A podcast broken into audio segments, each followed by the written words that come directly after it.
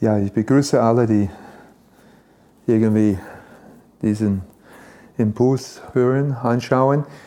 Ich springe hier ein für einen Bruder von mir, Mitbeter, aber ich vertraue, dass Gott mir auch ein paar Gedanken für uns schenkt. Und zwar, es geht um diese Jahreszeit logischerweise um Weihnachten. Und meine Gedanken sind einfach Gedanken, die mir gekommen sind, als ich diese Woche in Lukas Evangelium Kapitel 1 gelesen habe. Und ich beginne meine Gedanken mit dem Satz aus Lukas 1,15. Und er wird dir zur Freude und zum Jubel sein, und viele werden sich über seine Geburt freuen. Das sagt der Engel Gabriel zu Zacharias. Zitat noch einmal, und er wird dir zur Freude und zum Jubel sein, und viele werden sich über seine Geburt freuen. Ich möchte ein paar Gedanken machen über Freude, Schmerzen, Unglaube und Glauben. Als ich den Text diese Woche gelesen habe, dieses Mal ist es mir, dieses Jahr ist es mir aufgefallen, folgendes. Ich fange an, den Text einfach zu lesen. Lukas 1. Es war in den Tagen des Herodes, des Königs von Judäa, ein Priester mit Namen Zacharias aus der Abteilung des Abia und seine Frau war aus den Töchtern Aaroons und ihr Name Elisabeth. Und jetzt, beide aber waren gerecht vor Gott und wandelten untadelig in allen Geboten und Satzungen des Herrn. Interessant, denke ich. Hier sagt Lukas, dass Zacharias und seine Frau Elisabeth, dass sie gerecht sind.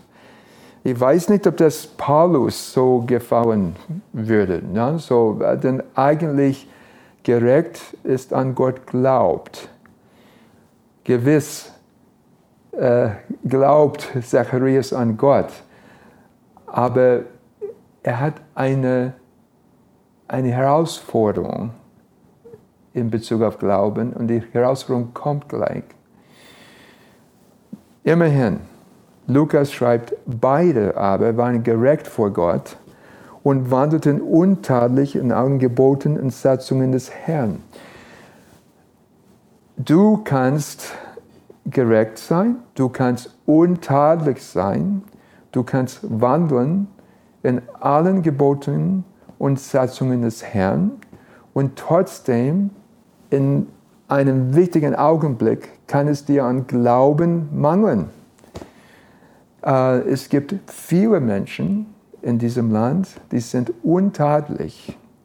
Und sie wandeln von mir aus in allen Geboten und Satzungen des Herrn. Vielleicht sind sie sogar fromm. Vielleicht sind wir gläubig in einem Sinne. Zacharias und seine Frau, sie waren äh, gerecht. Sie waren gerecht. Beide. Und sie wandelten in allen Geboten und Satzungen des Herrn. Sie hatten kein Kind, weil Elisabeth unfruchtbar war und beide waren ihren Tagen weit fortgerückt. Interessant, Lukas äh, bemüht sich zu betonen, dass dieses Ehepaar absolut in Ordnung sind, absolut korrekt sind, alles richtig machen, gerecht sind. Trotzdem fehlt in ihrem Leben ein Segen. Vielleicht hast du alles richtig gemacht in deinem Leben. Vielleicht bist du gerecht. Vielleicht bist du untadelig und fehlt trotzdem in deinem Leben ein wesentlicher Segen.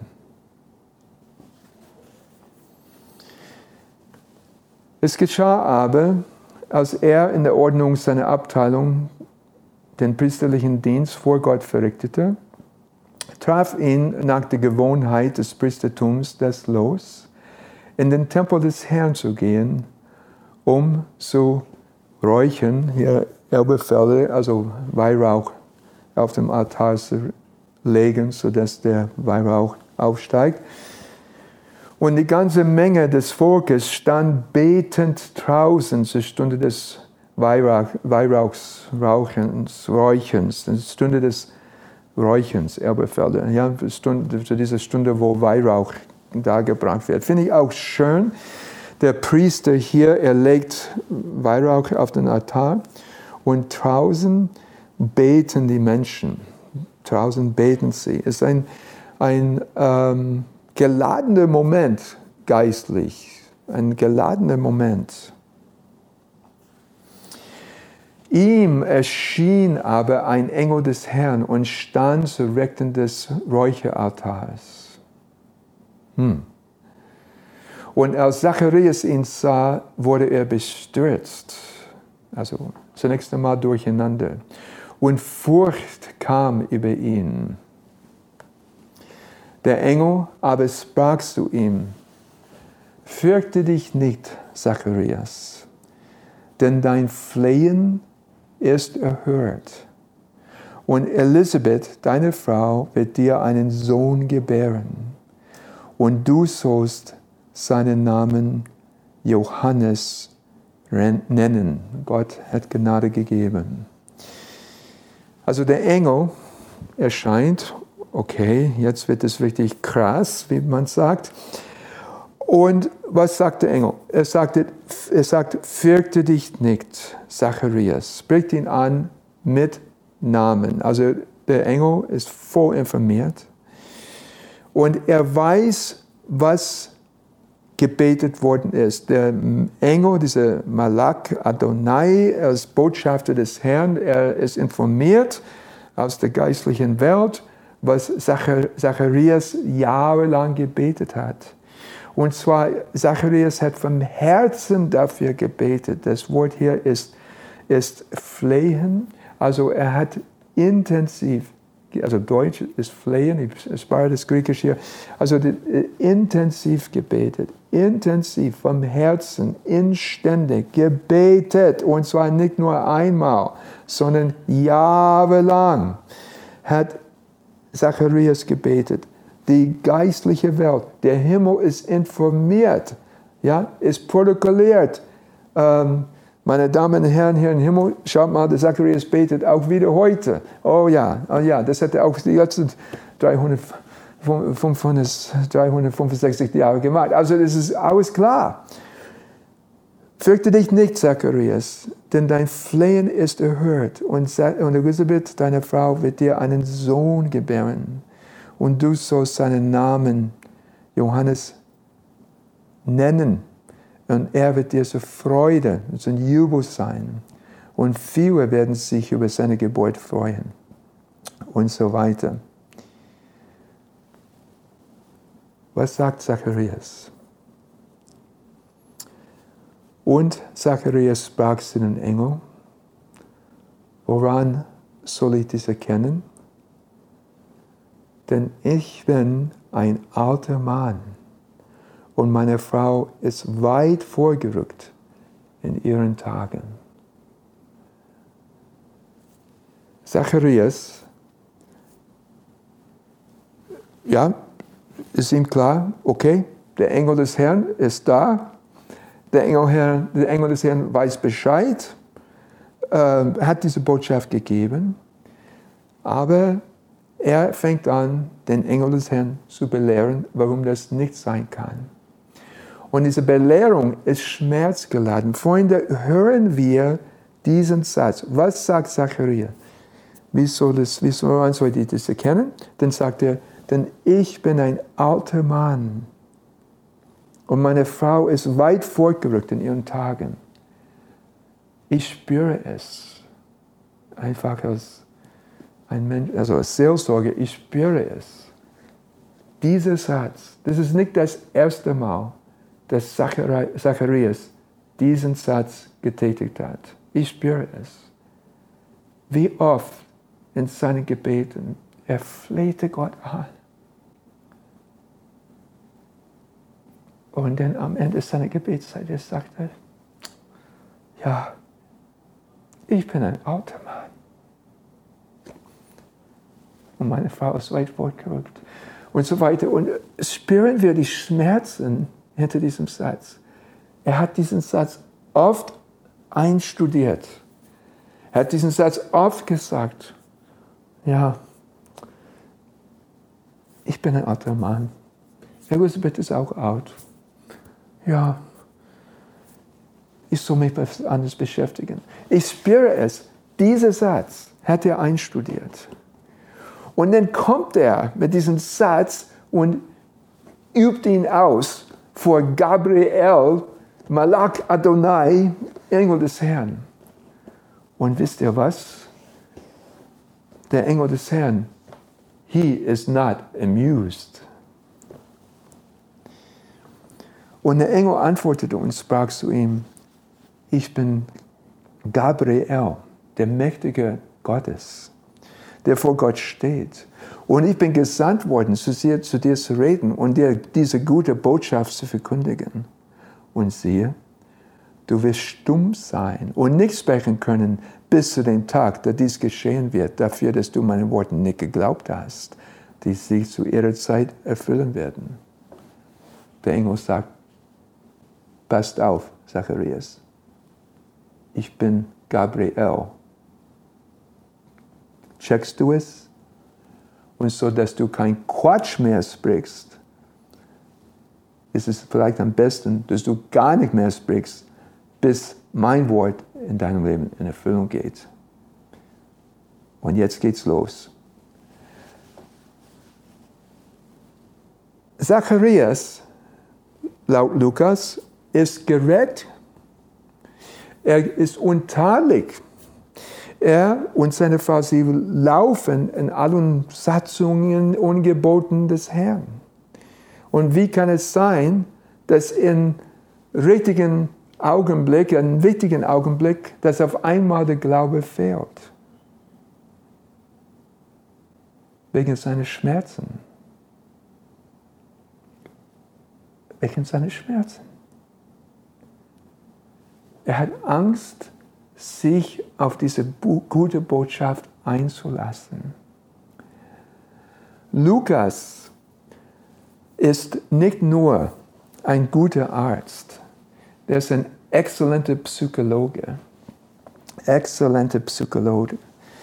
Also ähm, am Ende von Lukas Evangelium finden wir eine, ein, ein Satz, das ist nur in Lukas Evangelium.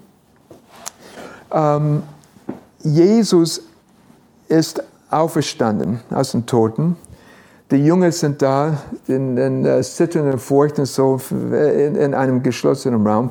Kommt Jesus in den Raum, äh, erscheint äh, ihnen. Äh, sie kommen damit überhaupt nicht zurecht. Und Jesus sagt, seht meine Hände und meine Füße, dass ich es selbst bin. Betastet mich und seht, denn ein Geist hat nicht Fleisch und Bein, wie er seht, dass ich habe. Und als er dies gesagt hatte, zeigte er ihnen die Hände und die Füße. Das ist Kapitel 24 in Lukas Evangelium hier. Und jetzt kommt Vers 41. Die Formulierung von Lukas ist wirklich sehr, sehr schlau. Ja? Er sagt, als sie aber noch nicht glaubten vor Freude, apo äh, tiskaras, vor Freude, nicht glaubten vor Freude. Das ist zu schön, um wahr zu sein. Dass unser Jesus, der so schlimm gelitten hat und so übel hingerichtet wurde, dass er hier vor uns steht, lebendig, gut gelaunt, ohne Schmerzen, das ist zu schön, zu freudig, um wahr zu sein. Und sie glaubten noch nicht vor Freude. Zurück zu Zacharias, Anfang von Evangelium, Lukas. Engel sagt, dein Flehen ist erhört, Gott wird es tun. Zacharias denkt, Moment, das bedeutet mir so viel. Ich habe so lange dafür gebetet. Ich habe so intensiv Gott angefleht, gefleht. Das ist zu schön, um wahr zu sein. Ich kann mich nicht darauf einlassen. Ich will nicht riskieren, enttäuscht zu sein. Wenn ich wieder enttäuscht werde, das wird mich umbringen, sagt Zacharias. Das kann ich nicht. Aber wisst ihr was? Neun Monate später ist Johannes auf die Welt gekommen. Und wisst ihr was? Ein paar Monate später ist noch ein Baby auf, der, auf, der, auf die Welt gekommen. Und seine Geburt lief so, dass, die, äh, dass der Engel des Herrn zu einem jüdischen Mädchen gegangen ist, namens Maria, und gesagt, Maria, es wird überdimensionale Dinge geschehen. Versuche nicht einmal das zu verstehen. Sie sagt, jetzt verstehe ich nicht, wie das sein kann. Aber er sagt, der Höchste und der Allmächtige werden es tun. Und das, was geboren werden wird, wird heilig sein. Das wird der Messias sein. Und Maria, sie sagt nicht, äh, was ist das Zeichen, sondern sie sagt, Idu, Iduli Deju, Genitomi Kata Doremesu siehe, das Magd des Herrn, es geschehe mir nach deinem Wort. Das, der Satz hat Maria auch was gekostet. Auch was gekostet. Sie kommt aber seelisch und psychisch von einer anderen Ecke. Dennoch, der Satz hat er auch Überwindung gekostet. Siehe, das Magd des Herrn. Renitomi katato remasu, es geschehe mir nach deinem Wort. Keine große Erklärung, keine große Belehrung, warum das nicht sein kann, sondern ich, es geschehe mir nach deinem Wort. Und wisst ihr was? Tatsächlich, neun Monate später ist es geschehen, wie der Engel Gabriel gesagt hat. Warum? Weil der Engel des Herrn sagte, jetzt bin ich bei Vers 37, ein sehr, ist ein sehr prominenter Satz und vielleicht als äh, Leser unserer Übersetzungen, wir checken nicht, was hier los ist. Der Engel sagt, Maria, das wird alles geschehen. Denn kein Wort, das von Gott kommt, wird kraftlos sein. Kein Wort, das von Gott kommt, wird kraftlos sein. Dieser Satz hat eine lange Geschichte. Und zwar dieser Satz auf Deutsch vorgelesen hier, äh, auf Griechisch im Neuen Testament, ist eine Rückkopplung auf einen Satz im Alten Testament. Vor 4000 Jahren, ja, vor 2000 Jahren etwa, ja, so, bevor Gabriel und Maria gekommen ist, ist der Herr zu einer anderen Frau gekommen. Und die Frau hieß nicht Maria, sondern Sarah. Und Sarah und ihr Mann waren alt und ihren Tagen weit vorgerückt.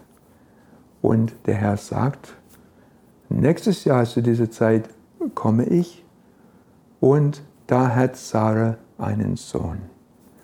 Sarah hätte dann gesagt, ha, ha, ha, wie kann das sein? Ich bin alt und mein Herr ist auch, also mein Mann ist auch alt. Er hat gelacht. Und dann natürlich Ihr kennt die Geschichte. Adonai sagt ja, warum hat Sarah gelacht? Sarah erschrocken, hat nicht gelacht. Herr sagt, doch, du hast gelacht. Tzach, Yitzhak, Yitzhak. Ja, Isaak, das gelagt. Und dann sagt der Herr etwas. Und jetzt kommt's. Er sagt, Hai Palei ma Adonai Devar. So irgendwas so wunderbar sein für den Herrn. Oder du kannst es auch so übersetzen, so ein Wort zu wundersam sein für den Herrn? Fragezeichen. Die Antwort 2000 Jahre später aus dem Mund von Gabriel. Kein Wort, das von Gott kommt, wird kraftlos sein. Und neun Monate später, die Engel haben gesungen, der Stern ist erschienen und Heiland der Welt ist geboren.